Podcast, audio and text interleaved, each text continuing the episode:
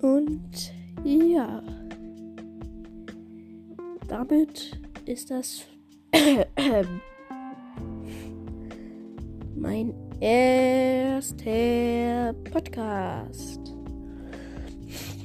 Der jetzt erstmal nur zum Test da gedacht ist, ob das alles überhaupt klappt. Ja.